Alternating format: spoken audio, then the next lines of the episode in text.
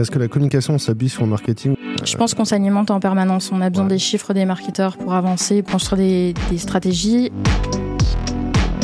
Dans la communication, il y a des métiers où c'est vraiment genre des gens, c'est des artisans quoi.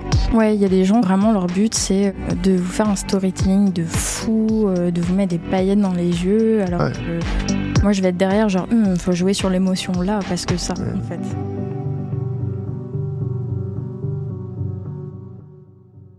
Bonjour à tous et à toutes. On continue cette série de, de portraits audio. Euh, c'est toujours la saison 4 du podcast de Will of Death. Le dernier portrait, c'était celui de Lise Maillet qui recrute chez Capgemini. Et j'ai envie de continuer à inter- à interviewer des gens qui travaillent dans la tech mais qui ne sont pas forcément des techs. Euh, parce que oui, aujourd'hui, il y a des devs et des sysadmins qui sont heureux dans la tech, mais pour qu'ils soient heureux, je suis convaincu euh, qu'ils doivent être accompagnés de gens heureux et heureuses qui font d'autres métiers. Exactement. Euh, c'est pour ça qu'aujourd'hui, on reçoit Cassandra. Coucou. Est-ce que tu vas bien? Bah écoute, ça va et toi? Oui, ça va. On passe un bon jeudi. C'est un jeudi chaud. Ouais. un jeudi où je pense qu'on va manger tard. Euh, bah, du coup, merci d'être venu nous voir au Ratec aujourd'hui. Alors, on travaille ensemble sur les webinaires d'Insitu. Tout à fait. Le prochain, c'est le 22 septembre. Exactement. Euh, on va parler de la cybersécurité. Avec Joseph Graceffa Jean-Michel Dos Santos. Et il faut euh, suivre euh, la page Insitu sur LinkedIn. Il faut suivre la page Insitu Freelance sur LinkedIn. Et Insitu Portage aussi. Et Insitu Portage. Et Widesk aussi. Et Udesk aussi. Si vous avez le temps, enchaînez les trois. Non, mais vous avez le temps. vous avez le temps. Euh, ton métier, donc, c'est responsable com chez Insitu. Tout à fait. Est-ce que tu veux pitcher? Euh, bien sûr. Alors, en général, quand je pitch simplement, je dis que je suis payée à faire des blagues sur les réseaux sociaux. Si on approfondit un peu, euh, je suis là pour construire la stratégie de marque. En l'occurrence, euh, là, de Insitu Group et Insitu Freelance, Portage et Widesk. Euh, c'est tout ce qui va être, pas forcément tout ce qu'on voit sur les réseaux, en fait, ça va être la stratégie de contenu, de quoi on parle, est-ce qu'on fait de la pédagogie, est-ce qu'on va plus loin que ça, est-ce qu'on a besoin d'experts à faire intervenir pour les faire rayonner eux, pour nous faire rayonner nous, parce qu'on a quand même, on est entouré de pas mal de d'experts de plein de domaines différents, et pour nous c'est important aussi de leur donner la parole, et je pense que euh, dans mon métier aujourd'hui, euh, en fait pour moi un communicant c'est un mégaphone. On a un message et le communicant est là pour pousser le mégaphone en fait. Tu veux imprimer ton message sur l'audience? C'est ça. Quelle est ta cible? Ah. Euh, nous, des cibles chez Insitu, on en a plusieurs. Euh, on est en contact avec les clients. C'est surtout les commerciaux qui vont gérer la partie client. Mais il y a quand même de la com à faire derrière. Quel Mhm. message on leur fait passer? Euh, Faut les rassurer, faut les fidéliser comme n'importe quel public. Et de l'autre côté, on a les freelances euh, slash les portés. Euh, ces types de personnes, c'est euh, c'est un peu tout le monde en fait. Ouais, c'est les a gens des- qui nous écoutent aussi. hein. Il y a des ouais voilà c'est ça il y a des profils euh, hyper différents avec des des canaux d'utilisation hyper différents on va retrouver peut-être euh, plus euh, sur les freelances des devs qui vont être sur Discord ou sur euh, Blue Sky ou sur Twitter enfin X et des salariés portés qui vont être par exemple plus sur LinkedIn D'ailleurs, j'en profite pour remercier les 248 personnes qui ont déjà écouté l'épisode précédent. Ils sont très motivés à écouter le podcast à la, à la sortie, ceci, c'est vraiment les meilleurs. T'as dit Blue Sky et X, je suis fan. Euh, J'ai l'impression que dans, dans ton métier, le marketing, c'est une sous-partie de la communication. Alors non, je dirais pas que le marketing c'est un sous, une sous-partie de la communication. Je dirais que le marketing et la communication sont deux métiers différents qui se complètent. Ouais. C'est-à-dire qu'il y a Le les le communicants, c'est ça, il y a les communicants et les marketeurs. On a besoin de l'un et de l'autre pour avancer. Par contre, euh, un marketeur n'est pas forcément un communicant et un communicant n'est pas forcément un marketeur. Est-ce que la communication s'habille sur le marketing ou est-ce que le marketing. euh, Je pense qu'on s'alimente en permanence. On a besoin Ouais. des chiffres des marketeurs pour avancer, pour construire des strates, mais euh, enfin pour construire des, des stratégies. Mais par contre, euh, euh, quand on commence à construire la première stratégie, on n'a pas de retour en fait, donc on ne sait Mm. pas où on va. Ça peut foirer, comme ça peut super bien fonctionner. Et après, c'est au marketeur de voir derrière euh, qu'est-ce qui a pêché, où est-ce qu'on on s'appuie, qu'est-ce qu'on recommence, qu'est-ce qu'on recommence plus. Enfin voilà, donc on a besoin de l'un et de l'autre pour s'équilibrer. On, a déjà, on est déjà vachement rentré dans le sujet. Normalement, il y a la, la question d'ouverture. Bah, on La va question- faire semblant. Oubliez tout, du coup, on recommence. Vas-y, la La question, question d'ouverture. à quoi ça ressemble d'être responsable communication dans la tech en 2023, Cassandra? Euh, c'est être partout à la fois, c'est être sur le plus de réseaux possible, pas forcément en étant actif, mais du moins en étant en écoute ou en lecture active. faut savoir ce qui se passe, faut savoir quels sont les besoins, comment réagissent les clients sur les réseaux, comment réagissent les freelances et les portés sur les réseaux, de quoi ils ont besoin, quels sont les sujets qui les intéressent? Euh, comment on peut leur apporter quelque chose? Parce que euh, oui, on est là pour leur proposer des missions. Les missions chez Insitu, faut aussi savoir qu'ils les choisissent. On leur impose pas des missions. Si on leur propose et que ça leur plaît pas, ben ils y vont pas. Mais euh, on a vraiment besoin de savoir ce qui leur plaît, ce qui leur plaît pas, comment on peut s'adresser à eux et comment on peut vraiment avoir une valeur ajoutée par rapport à leur, à leur quotidien de, de freelance, de tech. Ouais quand tu disais au début être à l'affût, j'avais l'impression qu'il y avait de la, que c'était de la veille, un peu comme nous on fait de la veille technique. Ouais, c'est ça, mais c'est de la veille euh, permanente. Mais là, finalement, c'est aussi euh, vachement de l'écoute de tes audiences, quoi. Ouais, c'est beaucoup d'écoute. Alors, euh, je pense que ça dépend vraiment dans quelle entreprise on fait de, de la communication. Il y a des entreprises qui vont demander de faire énormément de veille de marché, mhm. notamment, par exemple, la fintech, être à l'affût de ce que fait la concurrence, quelles sont les dernières offres qui sont sorties. Là, chez InSitu, c'est un peu différent parce que euh, les clients, entre guillemets, euh, sont et les clients et les freelances. Et en fait, j'ai besoin de les connaître eux et de les écouter eux pour savoir où nous, on va. Parce que c'est eux le cœur du truc, en fait. Est-ce que, parce que là, du coup, tu as, l'air de, dire que c'est spécifique au job. Euh, tous les communicants n'ont pas besoin d'activer leur empathie pour l'audience. Des fois, des fois, tu peux juste dire je spray and pray, tu vois, c'est... Euh, non, je pense qu'il y a deux types de communication différentes. Je pense qu'il y a les communicants qui sont en écoute active et euh, qui sont euh, qui s'imprègnent vraiment de leur cible qui vont, et il y a les communicants qui vont faire des études de marché un peu plus globales mm. sur des groupes. Enfin, sur des. je, pensais vraiment à la, grande distrib ou de la com grand public, quoi. Oui, voilà, c'est ça. On est à l'affût de ce que veut le consommateur, mais on va peut-être pas. en fait, on sait qu'il y a un consommateur, il y a un cœur de cible et c'est ok, il y a une cible secondaire, mais euh, grosso modo, on a quelqu'un qui, enfin les gens qui vont faire leurs courses euh, dans un supermarché A et pas dans le truc euh, bio, par exemple, on sait que ça va être deux types de clientèle complètement différentes. Donc en fait, quand on a la communication d'un supermarché, on a déjà à peu près une idée du type de consommation, on peut faire le panier moyen, etc. Mm. Quelles sont les choses les plus vendues. Euh, là, dans la tech, c'est différent parce qu'on a des experts qui sont différents dans beaucoup de domaines et ils n'ont pas tous les mêmes besoins. Donc, il faut vraiment, euh, j'allais dire presque les analyser un à un. Donc, en fait, quand je leur parle, je les scrute, je vous scrute tous. On appelle ça une euh, interview personnelle. c'est ça. Mais non, mais je, comprends parce que dans l'idée, même, enfin, si tu fais de l'affichage publicitaire sur un arrêt de bus, il y a peut-être une personne sur dix qui est dans ta cible, qui va voir l'affiche. Donc, en fait, c'est vrai que tu fais une communication qui doit toucher tout le monde. Euh, mais surtout la cible qui t'intéresse. Alors que c'est vrai que quand, quand, on communique dans le digital aujourd'hui, tu vois, on peut cibler les. On a des supports bien plus ciblés, quoi. Donc on peut, tu vois, un peu plus s'adapter. Puis dans un. Tu prends une affiche de bus, enfin, moi, les freelances. Euh, bah, peut-être qu'ils sont en full remote et qu'ils prennent pas les transports, donc ils vont jamais la voir. Euh, peut-être que c'est euh, Madame X, Monsieur Machin qui va le voir et qui va se dire oh mais qu'est-ce que c'est que ça la freelance? Moi je comprends pas.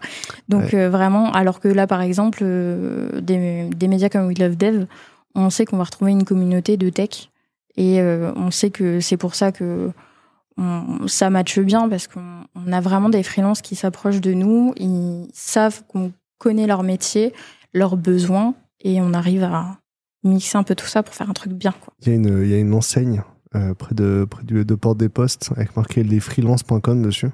Et c'est une boîte d'intérim dans le BTP. Et je, trouve ça fascinant. Ouais.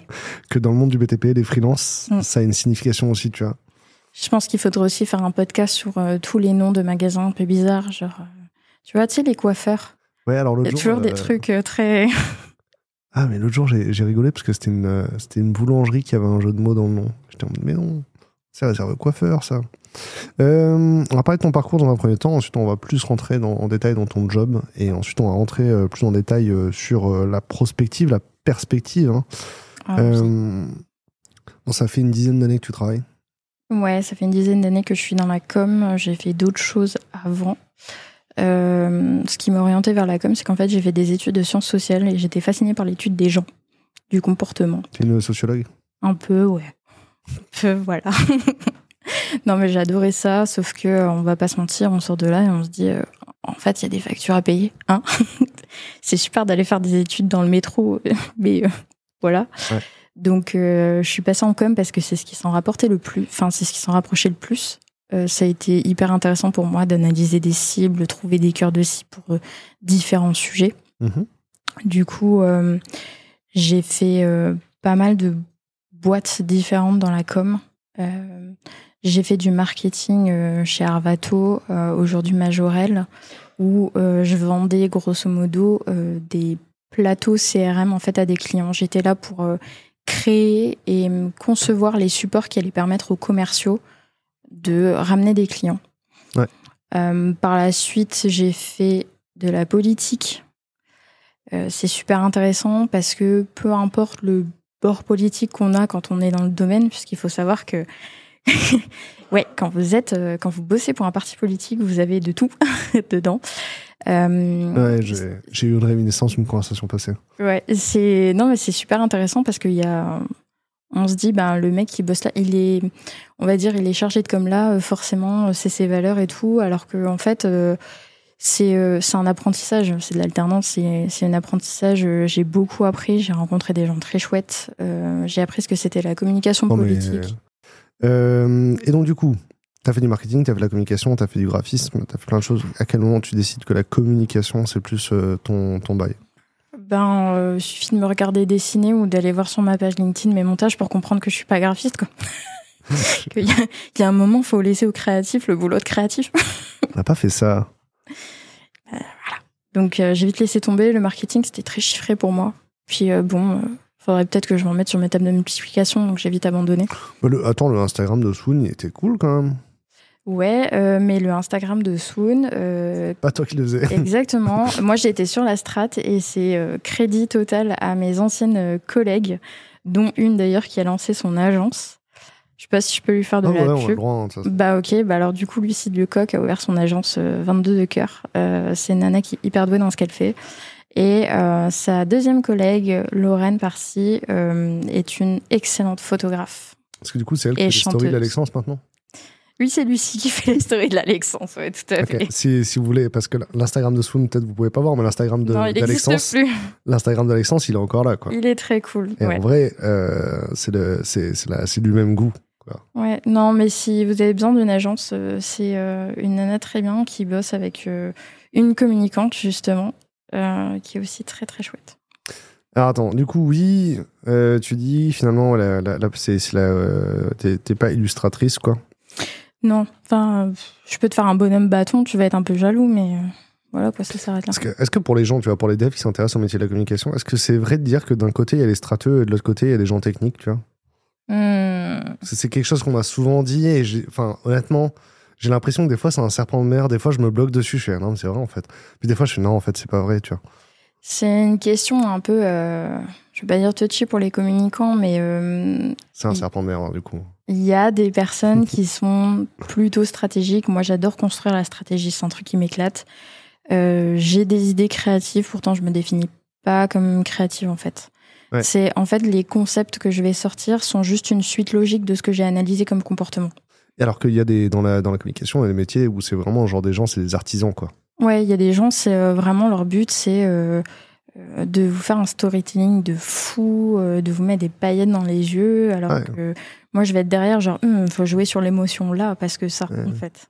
Mais en fait, déjà, ça me fait penser à une, un entretien que j'ai passé récemment et là, le, le, candidat nous présente une de ses vidéos qu'il y a dans son book et je la regarde, je fais, Putain, la réalisation, elle est folle, c'est beau et tout. Il y a, y a, un mec qui court dans des champs avec une prise de vue en drone et tout, tu vois. Ouais. J'ai par contre, la marque derrière, euh, c'est quoi le message euh... Il y a la, la, cohérence dans la DA, c'est quoi le projet, c'est quoi les valeurs de la marque? J'ai rien retenu en fait. Genre, j'ai vu des belles images, mais j'ai rien retenu. Et le mec, il me dit Ah, ben ça, c'est pas moi. Hein.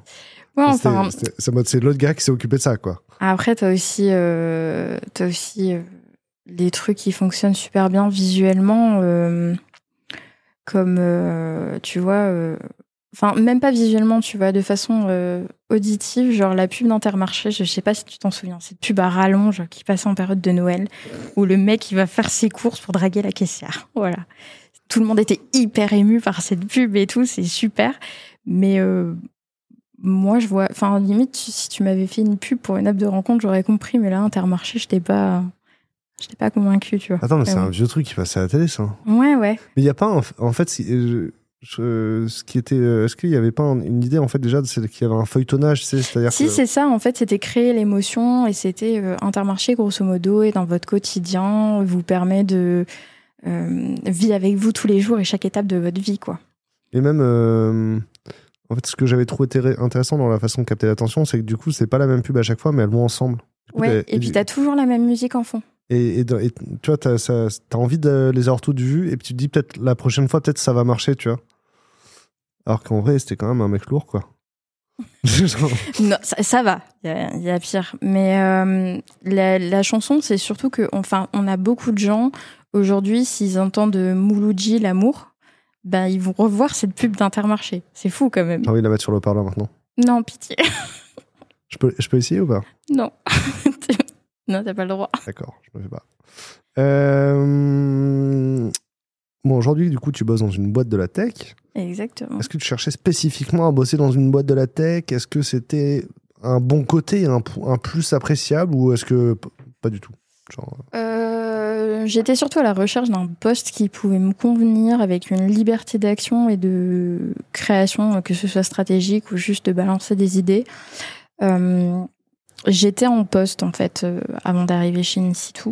Euh, un poste qui ne me convenait plus, où j'avais l'impression de ne pas avancer, où j'ai appris plein de choses les premiers mois, et puis après je me suis dit en fait, euh, je me sens un peu bloquée, il faut que, faut que j'essaye autre chose. Donc j'ai pris mon temps, j'ai épluché des annonces et au fur et à mesure, je me suis rendu compte qu'à chaque fois, celles que je gardais, elles étaient en rapport avec la tech. Soit c'était bosser avec des devs, soit c'était de la fintech, soit c'était une start-up dans la tech et je me suis dit, bon, quand même, à un moment, il y a un truc. Euh, Je pense que c'était surtout un, un retour de Swoon, puisque j'ai bossé dans la fintech. Euh, c'était une ambiance que j'appréciais beaucoup, des profils avec qui euh, je bossais bien euh, avec un côté très friendly en fait, pas hyper carré des grosses entreprises, etc. Et je pense que ça me manquait vraiment puisque j'étais dans un gros gros groupe avant où on avait vraiment plus. euh, j'avais une liberté, hein, je veux dire, j'étais pas, mais euh, je pouvais pas être aussi perché que j'avais pu l'être quand j'étais chez Swoon par exemple. Ouais. Parce que, parce que aussi, euh, est-ce que peut-être le poste était un peu plus marketing, genre t'avais du reporting toutes les semaines, des perfs toutes les semaines à voir? Non, même pas. C'est juste qu'en termes de création, j'étais euh, très limitée et j'avais l'impression d'être vraiment euh, heurtée à plutôt une communication vieillissante que moderne. Et c'est assez compliqué à vivre quand on est quelqu'un qui est très à l'affût de ce qui se passe et qu'on a envie d'essayer d'avancer, de proposer des choses. Donc il y a un moment quand on a besoin d'évoluer, euh, ben faut aller voir ailleurs Mhm. parce que c'est important de se sentir bien dans son poste et de trouver ce qu'on veut faire. Et in situ, ça arrivait euh, un peu par hasard. En fait, euh, je vois tech et je me dis, je pense que ça va m'intéresser. Et à chaque ligne du poste, je me disais, ah ouais, ah ouais, c'est bien ça. Ah, c'est bien ça. Ouais, alors, ils avaient écrit quoi euh, dans l'annonce? Qui c'est qui l'avait écrit? Tu sais déjà qui c'est qui l'avait écrit Oui, alors l'annonce avait été écrite par euh, Alice et Juliette, la personne qui, qui est partie pour se lancer en freelance, justement. Euh, qui a lancé son podcast The Last Quiche, voilà. Au passage. Fait des crossovers. On fait. ouais, on fait la pub pour tout le monde aujourd'hui. Ouais. Et euh, le, le poste était assez sympa. euh, L'équipe, euh, enfin la boîte avait avait déjà 15 ans. Euh, pourquoi je précise? Parce que pour moi c'était un élément important après avoir subi une liquidation judiciaire de start-up. Je pense que ça reste un trauma quand même. Tu voulais du coup une boîte où t'es sûr la boîte va pas faire. Je voulais une boîte moderne mais une boîte euh, stable. Ouais. J'avais besoin psychologiquement d'une boîte stable. Et je quittais pas un grand groupe pour euh, ben, une start-up, même si c'est très bien que les gens lancent des start-up et lancent des idées, j'étais pas. Tu cherchais une PME innovante dans la tech, quoi. C'est ça. Donc, euh, fallait que je trouve ma pépite. Et en fait, quand je suis arrivée sur Insitu, euh, bah écoute, l'annonce m'a bien plu. Ouais, c'était euh, gestion de la communication globale, entretien des marques, etc. Sauf qu'en fait, on a fait des exercices, puisque du coup, on est beaucoup de profils dans la tech. Donc, en général, on a des exercices à faire.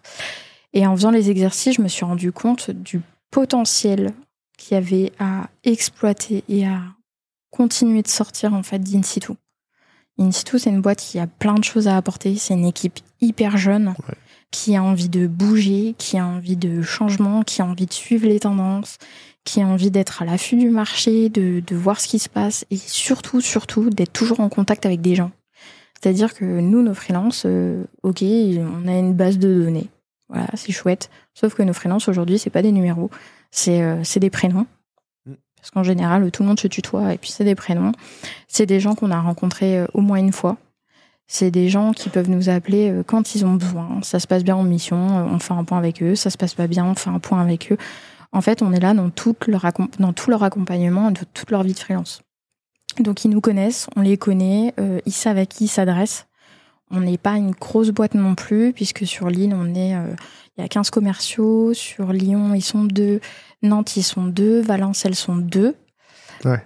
Euh, elles connaissent, ils connaissent chacun des profils euh, qu'on rencontre. Il y y a un truc que tu as dit au, au début de ta réponse, tu as dit que tu cherchais une boîte assez, assez stable. Ouais. Insitou, c'est quand même hyper résilient comme modèle, quoi. C'est-à-dire? Bah, moi, c'est quelque chose qui m'a plu. La marque, la marque Insitou, les équipes, j'ai rencontré avant qu'on se connaisse, tu vois. Ouais. Et euh, c'est quelque chose qui m'avait touché sincèrement. C'était le fait que, euh, tu vois, la liberté comme valeur, tu vois, il avait, ils avaient écrit ça sur les, sur les slides, etc.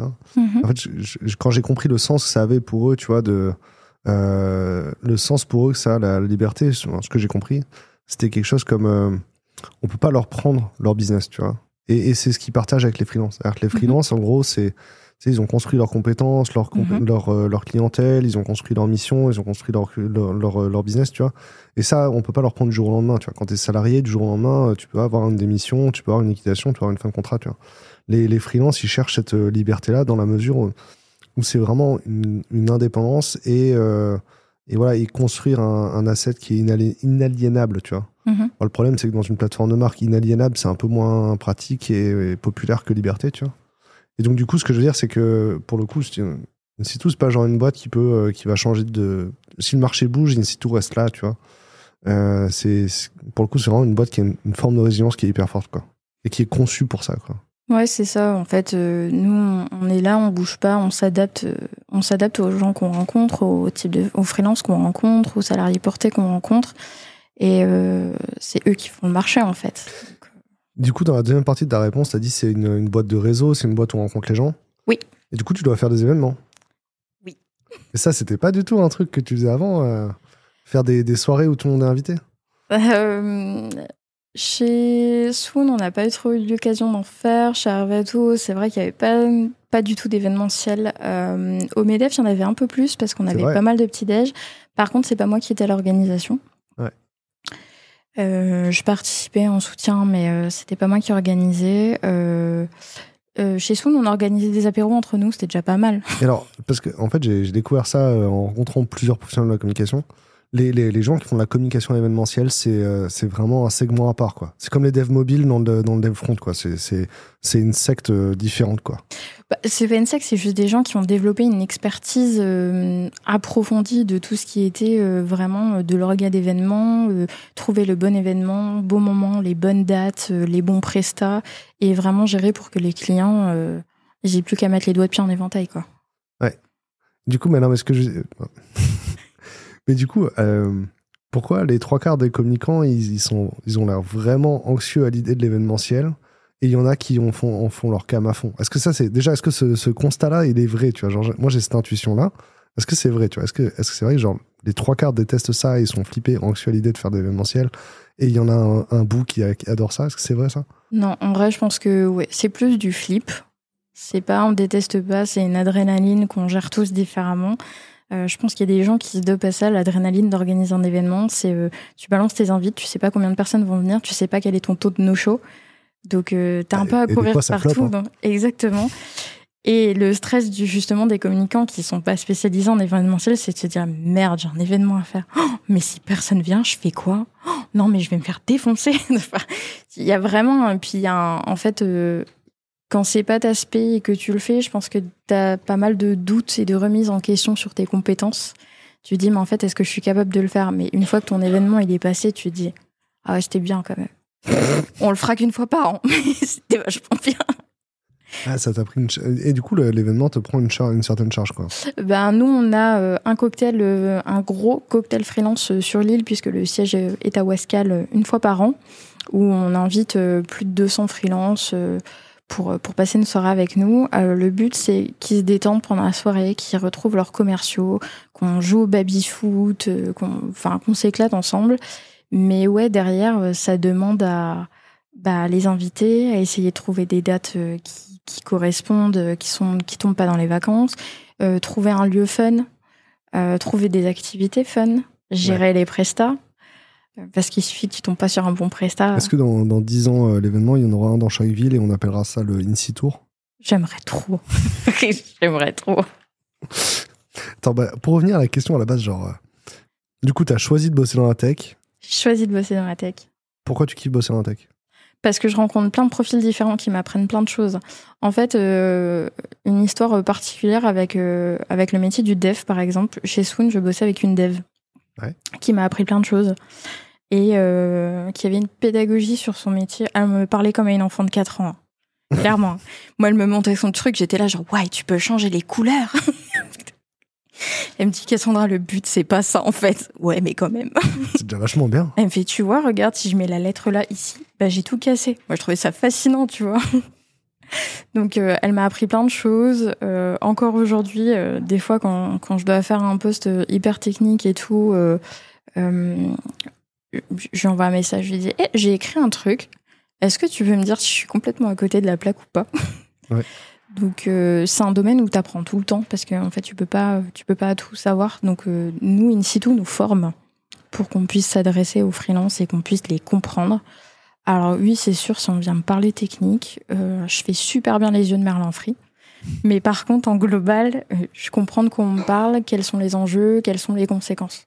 Il y a une acculturation euh, où, où finalement il y a, il y a un peu un lexique de la, un lexique de la tech. euh, des, il y a un- Est-ce que c'est un jargonnage tu vois? Il y a des gens qui disent qu'on jargonne dans la tech, tu vois. C'est possible. Après, nous, je t'avoue que le jargon qu'on a en interne, en agence, va plus être notre propre jargon de euh, recruteur, en fait. Ah, je réfléchis parce que le, le... c'est vrai que tu vois, quand, pour les gens qui ne connaissent pas, tu vois, genre, euh, c'est quoi le daily scrum euh, Le sprint planning, il est défoncé. on va faire un, plan, un, planning poker. Il y a, y, a, y a tout, un, tout, tout un tas de, de mots. Ça, on peut avoir l'impression qu'on jargonne. Des fois, même, on jargonne de, de manière pas très inclusive, tu sais. Du coup, je me pose la question, genre, est-ce que pour toi, il y a. Est-ce que. Ouais, c'est pour toi, il y a quand même une courbe d'apprentissage, quoi. Faut apprendre des choses, tout ça. Il faut apprendre des choses. euh, après, on est quand même sur des profils qui, moi, ont toujours été assez compréhensifs et euh, assez pédagogues. Quand Ouais. je dis que je comprends pas, que j'ai besoin d'une explication, ils comprennent bien que je suis pas expert dans leur domaine et euh, ça leur fait plaisir de me parler de leur métier, en fait. Ouais. Juste le fait de, de s'intéresser et de se montrer curieux, euh, je pense que c'est indispensable pour avancer dans la tech, juste pour comprendre ses, ses interlocuteurs. Et du coup, même si InSitu vous forme, euh, finalement, le, le, le début de la culturation, c'est quand tu as commencé à bosser avec une dev dans le même bureau que toi. Quoi. C'est ça.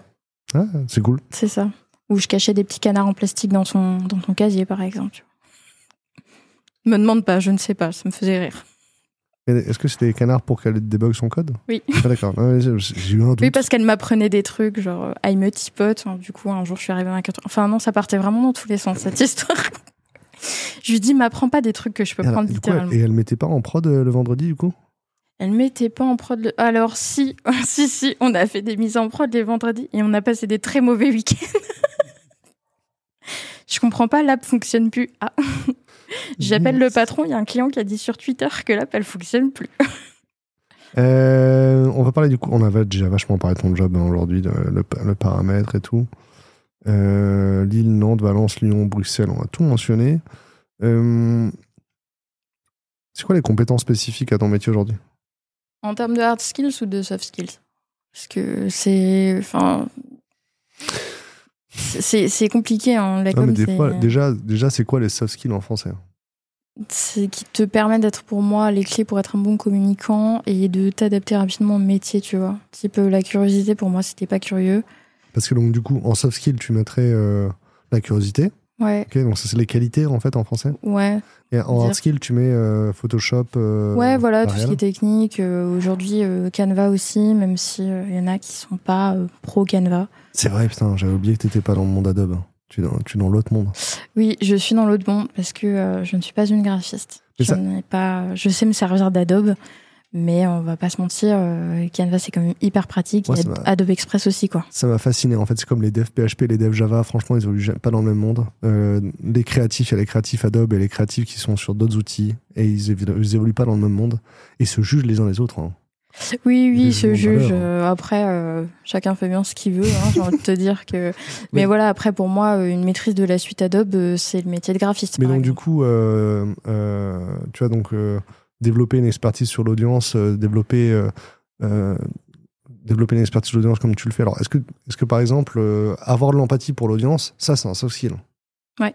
Mais euh, est-ce que tu as fait des interviews de gens pour essayer de faire un persona et ça, c'est plutôt un hard skill? Je saurais pas trop quoi mettre dans la hard skill, en fait. Je t'avoue Est-ce que faire une strat de com avec euh, une strat euh, générale, une- un concept créatif et une strat de moyens, ça, ça c'est c'est un hard skill ou c'est un soft skill ça? Pour moi, c'est un hard skill. Du coup, parce que t'as des, t'as des espèces de schémas qu'on t'apprend en école de com. euh, c'est partout la même qualité Ah ouais. d'enseignement, tu vois. Donc, euh, c'est des schémas qu'on t'apprend et en fait, à force de les répéter pendant ton cycle scolaire, T'as le schéma en trois phases là. euh, ça devient automatique. Le, le schéma en trois phases, pour toi, c'est quoi les trois mots-clés? Les trois mots-clés? Ouais, le schéma en trois phases euh, sur la. Alors attends, je vais essayer de trouver le mauvais pour toi. Ça ferait brand awareness, consideration et comportement, conversion. C'est le schéma marketing, ça. Euh, Là, tu me parles de marketing en plus, super. Bon, je m'en vais. hein. Mais euh, du coup, toi, t'as appris. euh, Nous, on a appris tout ce qui était Pestel, SWOT, qui vaut aussi en market, mais du coup, c'est. T'as pas fait affectif, conatif, cognitif? Si, si. Ah, Si, et entre les deux, par rapport au marketing, entre les deux, t'as notoriété, image, comportement. Mm. Et finalement, c'est trois fois le même, j'ai l'impression. Oui, en général. euh, Ça te blase rien d'y réfléchir. Non, bah, c'est pas que ça me blase, mais c'est que je pense que c'est des concepts que tu dois apprendre quand tu arrives en com marketing, que tu dois t'exercer à faire. Mais euh, je vais pas donner mon avis sur les. Non, mais en, en fait, c'est surtout que, comme c'est un schéma simplifié, ça peut te donner l'impression finalement, il y a que deux moments marketing. Genre le moment où tu découvres la marque, le moment où tu as de la considération pour, et le moment où tu décides d'interagir avec. Mais en vrai, dans la, dans la vraie vie, il y a plus que trois moments dans ta. Oui, bien sûr que oui. Et puis il y a d'autres choses qui sont pas prises en compte. Euh, euh, tu peux analyser une cible, mais euh, c'est bien. Euh, t'as l'âge, t'as le sexe, t'as le lieu, t'as le montant, enfin t'as les revenus, t'as les passions. Mais en fait, est-ce que ça suffit vraiment à définir, à définir ta cible? C'est technique. C'est technique. C'est quoi le, le futur de l'IT Qu'est-ce qui va changer dans le monde de l'IT d'après toi? Euh, en ce moment, il y a beaucoup de débats sur le full remote et euh, le, bah, le pas full remote, du coup. Mais aujourd'hui, du coup, t'es pas, euh, t'es pas au bureau. Aujourd'hui, je suis pas au bureau. Full remote aujourd'hui, quoi. Aujourd'hui, je squatte le bureau de Wheel of Dev. En vrai, t'es arrivé juste avant l'interview. Ça donne l'impression que t'es arrivé à 14h et que ton non, non, c'est pas vrai. Je suis arrivée à la dernière minute. J'avais 5 minutes de retard en plus. C'est pas bien. C'est pas grave, j'étais. De toute façon, j'avais tous mes rendez-vous QAQ à une minute près, donc. euh, Euh, Aujourd'hui, on a des freelances qui euh, sont pour le full remote, qui en ont Ouais. besoin, qui veulent vraiment euh, bénéficier d'une totale liberté dans l'organisation de leur emploi du temps. Et on a des freelances qui, euh, post-Covid, en fait, ont besoin de, retrouver, de retrouver euh, un point d'attache, on va dire, en dehors de chez eux, de retrouver Ah une équipe, des collègues. Et nous, aujourd'hui, chez Insitu, on a pas mal de grands comptes, puisque c'est nos clients principaux. Et nos clients demandent à ce que nos freelances soient sur site, par exemple, deux à trois jours par semaine. Parce que ça permet de les intégrer à l'équipe, euh, parce que ça permet de vraiment construire. euh, Parce qu'on parle tout le temps des, des gens qui veulent du full remote, euh, limite ça devient une exigence sur les, fi- les- dans les boîtes, dans les fiches de poste, genre oh là là, vous n'êtes pas vraiment full, full remote. mhm. Mais il y a aussi des gens qui veulent revenir au bureau, quoi. Oui, il y en a aussi. Euh, après, ceux qui veulent en full remote, ben, écoute, euh, ils trouveront certainement des missions qui leur conviendront en full remote. Ouais. Ça existe, il n'y a pas de souci. Euh, mais effectivement, on a aussi aujourd'hui des gens qui sont à la recherche de recréation de liens sociaux, Ouais. euh, d'être intégrés à une équipe. Et c'est pas parce qu'on est freelance qu'on doit être tout seul dans son coin, en fait. Sont aujourd'hui. Ce qui est intéressant, c'est qu'aujourd'hui, c'est des, c'est, c'est les, c'est, c'est deux, c'est deux marginaux, quoi. Le- la personne qui va être full, full remote, c'est, c'est vraiment une personne qui est en marge, mais la personne qui va être 5 jours au bureau aussi, elle est maintenant, elle est aussi en marge, quoi. Hmm. Plus personne veut être 5 jours au bureau par, par semaine, quoi. Non. Je pense que grâce au, grâce au Covid, on a trouvé euh, quelques avantages quand même euh, à être quelques jours par semaine chez nous, genre lancer ta machine le midi, tu vois. Mais euh, non, je pense que c'est important pour les gens de, de, se retrouver. Et nous, par exemple, dans nos freelances, on, a, on en a beaucoup qui nous redemandent plus d'événements, plus de rencontres, plus d'after work, parce qu'il y a vraiment un besoin de. Du coup, le New Deal entre le télétravail et le pas télétravail. Mhm. Est-ce que la pièce va retomber d'un côté un jour ou pas? C'est difficile à dire. Franchement, je pense que. En fait, je pense pas. En fait, je pense que c'est vraiment un sujet compliqué. Euh, qu'aujourd'hui on a rendu le, le télétravail euh, plus accessible. Il y a pas mal d'entreprises qui le pratiquent. Il y en a d'autres qui l'ont un peu plus en horreur. Chacun peut y trouver son compte, mais je saurais pas te dire si la pièce va finir par tomber. Est-ce que c'est pas un peu comme euh, Est-ce que ça dépendrait pas des domaines, par exemple? Des domaines des métiers Ouais. J'ai quand même l'impression que tout ce qu'on peut faire au bureau, on peut le faire en télétravail. Mais juste faut le faire différemment. Euh, mais Après, il y a les pour et les contre. Hein. j'ai l'impression voilà que c'est euh, c'est comme la la glace à la vanille quoi. Genre euh, si j'en mange beaucoup, ça va pas. Tu vois, il faut faut y aller modérément, tu vois. Tout est une question de dosage. Faut pas être intolérant, quoi. La glace à la vanille et du lait dedans. Mhm. Ouais. Bah du coup un sorbet quoi. Ouais, c'est bien, sorbet. On va partir sur le sorbet. Euh, tu disais que le. Hop. Dans les perspectives, de manière générale, le, le marché, on a l'impression qu'il fait des, des start and stop depuis le Covid, la guerre en Ukraine. Là, en, en ce moment, ça commence à reprendre. Alors, on a eu un début d'année super calme euh, chez les clients qui recrutaient moins en fait euh, des externes, qui étaient plus à, à recruter de l'interne, des CDD, des CDI. Euh, donc, ça a été un peu plus calme pour nous en début d'année. Je veux dire pas inactif non plus, mais plus calme. Et là, euh, depuis mi-août, on voit un vrai relan nous dans les demandes de clients. Mhm. Donc ça bouge, ça avance. On a pas mal de nouveaux profils freelance qui viennent nous rencontrer aussi. Donc là, on a vraiment l'impression que c'est pas mi-août, il y a un mec, il appuie sur un bouton et puis tout est reparti, quoi. C'est euh, assez fou. Ah bon. Il y a, il y a de ça, en fait. euh, Nous, on a l'impression, des fois, c'est. euh, C'est qu'en fait, euh, ils arrivent euh, au mois de septembre et ils, ont l'impression que. euh, En fait, ils partent en juillet, euh, à fin juin, et ils se disent euh, j'ai fait la moitié de mes objectifs et la, la moitié de l'année est passée. Mhm.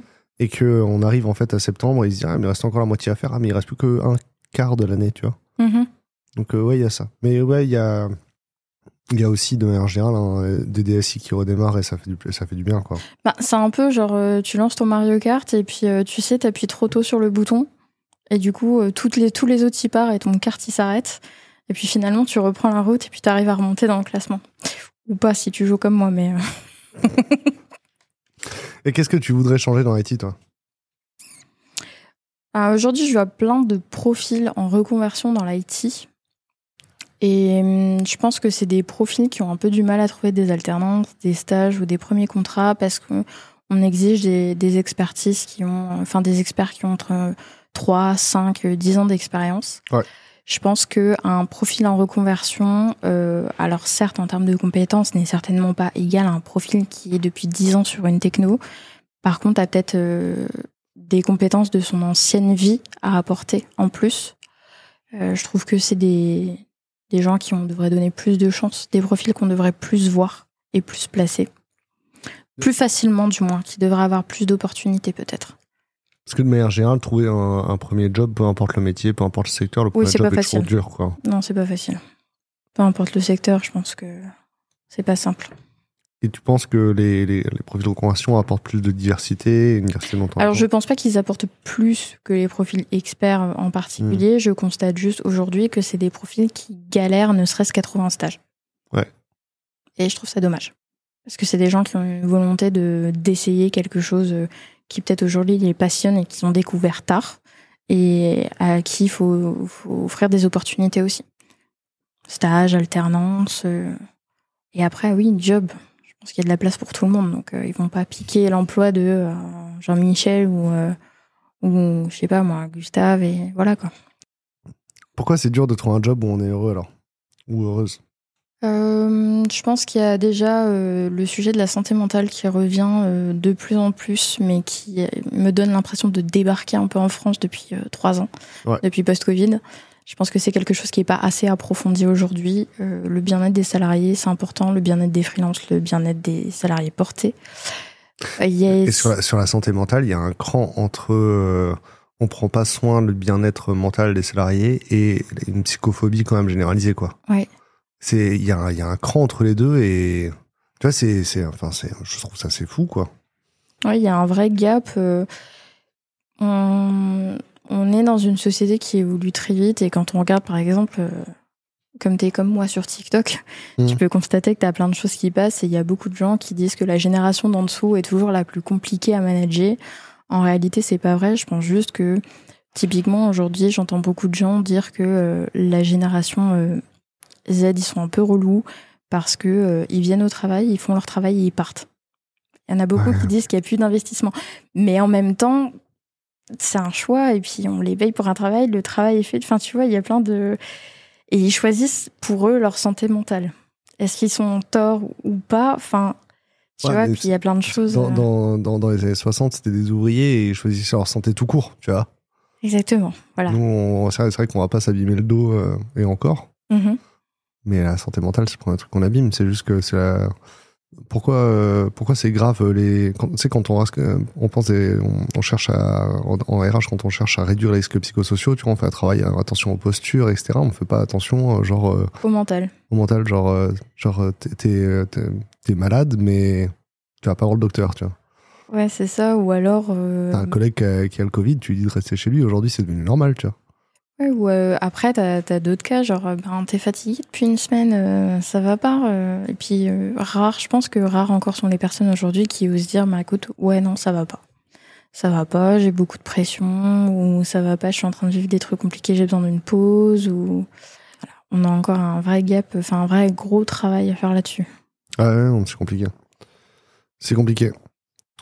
c'est quoi tes conseils pour les gens qui cherchent du travail, pour les candidats et candidates?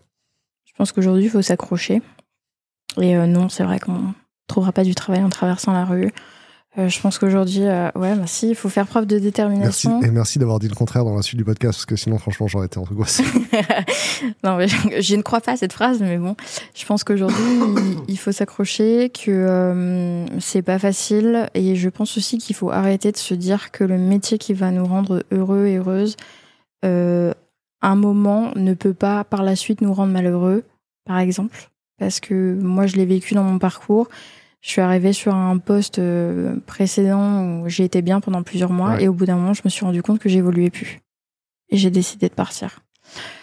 Euh, été une décision compliquée, ça a été une décision stressante, anxiogène, mais euh, fallait le faire. Ouais, mais tu vois, dans, dans, un monde où on a de la chance d'avoir du travail, parce que, tu vois, dans cette logique-là, où le travail, c'est une économie de marché, tu vois, ben c'est dur de se dire attends vas-y j'ai de la chance de l'avoir mais je veux, je, veux le changer quoi. C'est ça, ben c'est on se dit j'ai un boulot, euh, je vais influencer personne à dire tu te sens pas bien dans ton bureau, euh, dans ton bureau, dans ton boulot, euh, même dans ton bureau d'ailleurs, barre-toi. Mais je pense qu'on passe tous dans notre carrière par des expériences qui font que peut-être qu'on a besoin de passer par là pour trouver un équilibre en fait et savoir ce qu'on veut vraiment. Ouais, parce que ok même si le job il devient une expérience négative, L'important, c'est de le considérer, tu vois, de, de, l'accepter, c'est ça? C'est ça, mais par contre, euh, je veux dire, on peut avoir des expériences négatives, on en a tous, mais à partir du moment où ça commence à vous bouffer la santé, enfin, vous primez en fait sur le job. C'est compliqué, c'est anxiogène, mais il faut que vous tourniez vers des gens, vers des structures pour vous aider à trouver une solution pour prendre soin de vous avant de reprendre un poste, par exemple. Ouais. Moi, j'ai des gens autour de moi euh, qui ont été plusieurs années dans des boîtes qui n'en pouvaient juste plus et qui ont posé une dème en se disant en fait je sais pas ce que je vais faire demain sauf que ben, ils ont pris le temps de se reconstruire de reposer leurs objectifs de savoir où ils voulaient aller mmh. avant de se relancer euh, dans des trucs qui aujourd'hui les font les font vraiment triper. Ouais je comprends. On va faire la recette euh, du bonheur? Bah ouais. Alors la recette pour être heureux ou heureuse dans la tech selon Cassandra Jacques. Vous allez pas être déçu. Alors, tu m'as dit euh, en prépa que cette recette, c'était la recette de l'ail confit. Ouais. Ouais. Meilleure recette du Attends, euh, du coup, euh, s'il y a qu'un seul ingrédient dans l'ail dans confit, j'imagine c'est l'ingrédient le plus important dans l'ail confit, j'imagine que c'est l'ail. Oui. entre autres. Sinon, c'est juste de l'huile d'olive et du thym, donc c'est un peu. Ok, donc quel est l'ingrédient le plus important pour être heureux dans la tech? C'est quoi l'ail du bonheur? Dans la tech C'est quoi l'ail du bonheur dans la tech euh, Je pense que c'est euh, un, un, monde qui avance très vite et euh, l'ail du bonheur, c'est de pouvoir rencontrer des gens différents de tous horizons tout le temps avec plein de enfin qu'ils ont ils ont plein de choses à nous apporter en fait. Mmh. Chaque personne que tu rencontres, c'est ta petite gousse d'ail en fait dans ton pot de d'ail confit.